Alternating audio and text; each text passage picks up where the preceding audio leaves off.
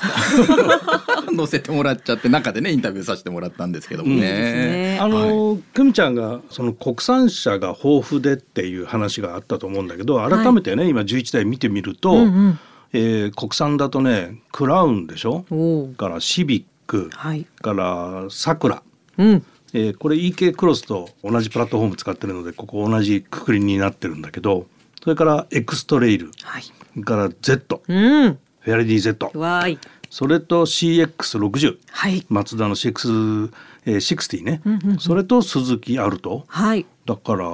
7台すごいですね。あるん本よ当だ。で電気自動車っていうのが、アイオニック5これヒョンデはいはいはい。それと BMW の iX はい。それとあのさくらと EK クロスね、うんそれが入ってると。ほう。でその他にレンジローバーとルノーアルカナ、乗りましたね。ううんん。でこの11台なんだけどさっきの、えーダイハツは、うんあのケーカー・オブ・ザ・イヤーっていうのがあってそこにノミネートされててうん、であとはそのかイヤーカーの他にあのテクノロジー・カー・オブ・ザ・イヤーとか、うんデザイン・カー・オブ・ザ・イヤー、はい。えーパフォーマンス・カー・オブ・ザ・イヤーみたいなのがこうあってそれぞれにこうノミネートされた車の中から選ばれるという。おお。そういう風になってますね。あなたは何々でしょうっていう賞ですね。 はい。そしていよいよ来週12月8日木曜日に横浜ランドマークホールで開催される最終選考会で今年度のイヤーカーが選ばれます。現地の様子は日本カーオブザイヤー公式 YouTube チャンネルでライブ配信されるので、そのリンクはモーターウィークリーウェブオートプルーブに貼っておきます。はい、皆さんぜひチェックしてみてください。そして私、穂積も最終選考会の会場に行ってまいりますので、その模様は来週のザ・モーターウィークリーでお届けします。皆さんぜひぜひ楽しみにしていてください。 The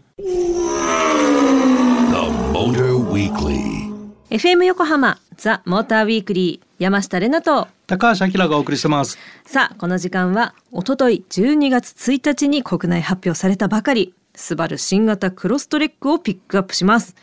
もうこのクロストレックという社名初めて耳にしたんですけど、何者ですか何者でしょう。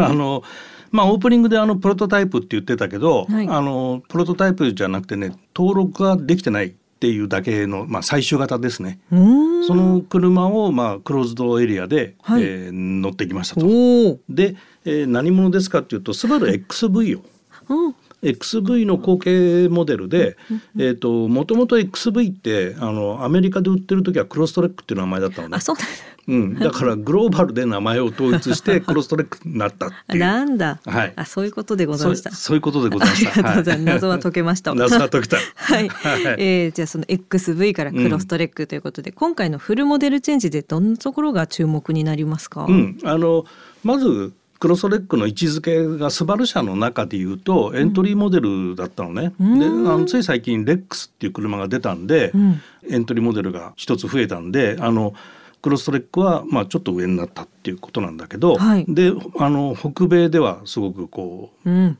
大人気で、うんまあ、アウ人ト気そうバックフォレスターに次いでクロストレックっていうのがまあ人気のモデルでね、んうんうんで特にスバルはあのスノーベルトっていう言い方するんだけど雪が降るエリアはいでこうスバルの人気って火がついてへえでそれがこうサンドエリアって言ってこう、雪のないエリアはいでもこう全米で人気になってったっていう歴史を持ってておーそういう中でこうエントリークラスだったクロストレックっていうのはすごく下支えしているっていうね、えーモデルだったのね。はいで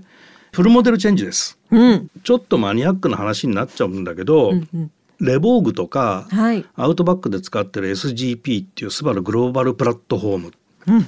ていうのがあってそれの熟成度が上がりましてですねおーそれをこの新型のクロストレックに採用していて、はいでインナーフレーム構造っていう車の作り方に変わるんだけど、それも採用しているのでこう車自体はドラスティックに変わってんのよ。うーんでそのインナーフレーム構造って言われてもなんだかよくわかんないけど、まあね骨組みかみたいな、あうん素晴らしいそうなのイエーイ。で骨組みで、あの作っていくんでこう例えば合成を上げたいから溶接したいみたいな時に、はい骨組みだからどこでも溶接できたりする じゃん。でこれモノコックで作っちゃうとそこを保護したいんだけど溶接できないねこれだと、みたいな問題が解決するんでインナーフレーム構造っていうのは車をすごくこうがっちり作るのにはうんその代わりコストが上がったりとかいろいろとそのネガな部分は出てくるんだけど、はいユーザー的にはこのインナーフレーム構造っていうのはとってもメリットばっかりって感じなのかなお。ーいいですね、うん、でその性能的にはそういうふうにドラスティックに変わってんだけど、見た目がうんうん、 XV からそそんなに激しく変わってないってい うね、うん、なるほどね乗ったらわかるがうん、これね実はアウトバックの時もそうだったんだけど、うんうんなんか巻いちゃんじゃねえみたいな話もあるんだけどうんうんうんよく見ると全然ボリューム感が違ったりとあかそうなんですねでこれあのよくわかんないんだけどこれスバルらしさなのか、うんこうなんていうのすごいでしょっていうのをね自分からあんま言わないっていう そういうメーカーなんだよねむっつり多分なのかしらむっつりなのかもしれないだから まあそういうところもあって、その見た目がドラスティックにっていうことではないんだけども、はい車自体はいろいろ変わってますとへえでいいなだから車の大きさもね、そんなに激しく変わってなくて、はい全長が4480ではい逆に先代より5ミリ短くなったおお5ミリねシェイプアップ5ミリ ね5ミリはいで幅が1800なんだけど、はい先代が1780あらなんでちょっとプリッとした20ミリ幅が増えてわから んわ要は左右1センチずつってことですあーねなるほどですで高さが1580おでホイールベースが2670で、ーはいえー前の XV が2640だったんでちょっとホイールベースが3センチぐらい伸びてるね なるほどわかりにくいな うんでさっき言ったように公道まだ走ってないんだけど、あはい乗ってみるともうワンランク上のクラスの乗り心地というかね上質さがあっていいですねとても良くなってん のよ。ああなんか服履いだらねすごい脱いだらすごいみたいな感じです よね骨組み見たらすごかあった、そうね。そうそうそうそんな感じえー、行動も楽しみですね、うん、でパワトレがね、うんあの2リッターの4気筒の水平対向エンジンで、はいそれにマイルドハイブリッドを搭載してる e ボクサーっっていうシステムをうん積んでます。初めでて聞いたグレードがうん標準モデルのツーリングっていうのと、うんうん上級モデルのリミテッドはい。このグレード展開かな。おおで、まあ、今回のクロストレックの特徴の一つなんだけどクロスオーバーっていうよりこう SUV 色をちょっと強く出してて。ー。うーん。あの悪路走行用ん道悪いところの走行用にあのスバルは X モードっていうのがあるんだけど、はいはいそれを搭載していたりあのヒルディセント丘アクセルブレーキ触らずにこう、上り下りってやつねすげえ。そういうの がこうできたりとあからそー。の辺が一つこうちょっと SUV 色が悪路も強いっていうのをこう出してたりとか。いいですでね。もちろんアイサイトも搭載していてそれも進化していて、まあ、ステレオカメラがアイサイトの特徴なんだけど、はいあのえ魚眼レンズというか、うんうんうんえ単眼レンズのワイドレンズを搭載してですねおお。視野が広がって、まあ、こ草う食動物みたい。うん。そうそうそう こ広角的にもものがいろいろ見れるようになったとええー。いうところかな。おでーインテリアもなんかこう今までモニターが3つぐらいあったんだけど三つ。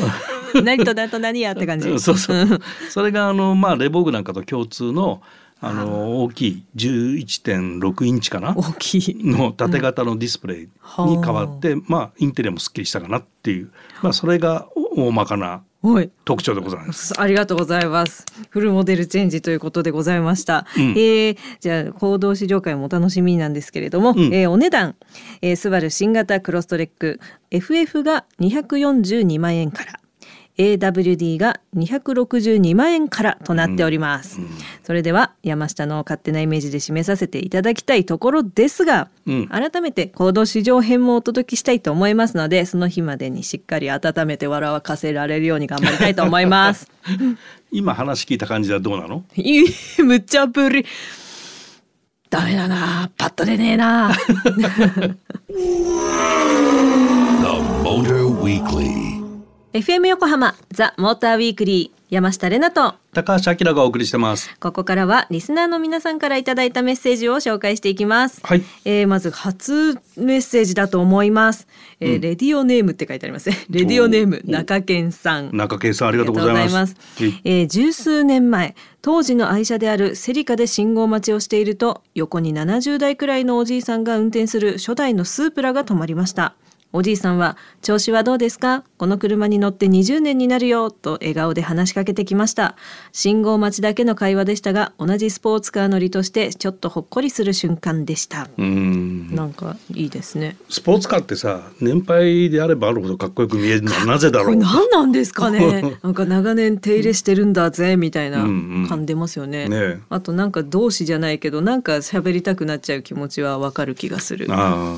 はい以上です はい続きましてラジオネーム座間市のクッキーが大好きさんありがとうござあいますりがとうございますあきらさんれなちゃんおこんばんはあ。おこんばんおは。おこんばんは。はい。えーシビックタイプ R に乗っていたのでさらなる進化に興奮して聞いていましたああはいはい。 EG シビックうんうんからタイプ R に乗り換えた時は NA エンジンの気持ちいい高回転の加速に酔いしれていました、うんタイプ R も11代目ということで歴史を感じましたとのメッセージでしあーたタイパル好きなんだね。ね大好きなんですねあのーシビックが11代目なんだけど、はいタイプ R としては6代目なのねあちょっなとちょっと修正してお きますけ どなるほどなるほど、はいありがとうございでこれあますの先週取材に行ったそはいのスーパー耐久に、の最終戦にこれデビューしたのよ、このタイプ R がすごい。ではいそのなんとですねデビューレースで2着、うーわ2位入 賞。ズドーンですねいきなり表彰台に立っちゃったってね、もうみんなびっくり、まあ潜在能力高いっていう証拠なんだけど、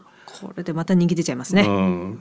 レナちゃん的にはなんかどういう車が好き なの？えどういう車が好き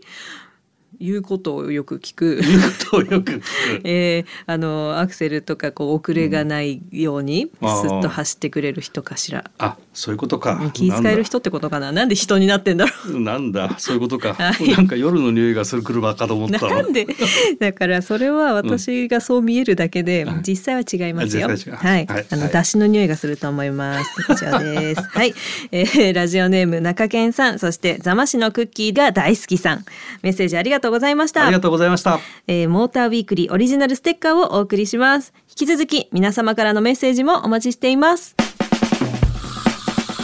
「FM 横浜ザ・モーターウィークリーエンディングのお時間となりました今夜は2022-23日本カーオブザイヤー10ベストカー試乗会とスバル新型クロストレックをピックアップしてお届けしてまいりましたはい、たっぷりいよいよ来週カーブザイヤー発表ですね。楽しみですね楽しみですね何が何になるかな、うんはいそして番組ではラジオの前のあなたからのメッセージを大募集中です車に関することはもちろん普通おた私たちへの知った激励メッセージなどなど何でもお待ちしておりますメッセージは tm アットマーク fm 横浜 .jp tm アットマーク fm 横浜 .jp までお送りくださいお待ちしておりますえー番組オフィシャルツイッターもございますのでフォローぜひお願いいたしますハッシュタグモーターウィークリー847をつけてつぶやいたりすると番組で拾われることもありますそして番組のホームページでは今夜の放送の内容がアップされておりますそしてねたっぷりたっぷりいろんなこと言ってるんですけど「ん ザ・モーターウィークリーウェブオートプルーブ」はい、こちらの方ではクロストレックの試乗機やスタッフによる雑記もアップされていますのでぜひチェックしてみてくださいということでここまでのお相手は山下れなとモータージャーナリストの高橋明でした。また来週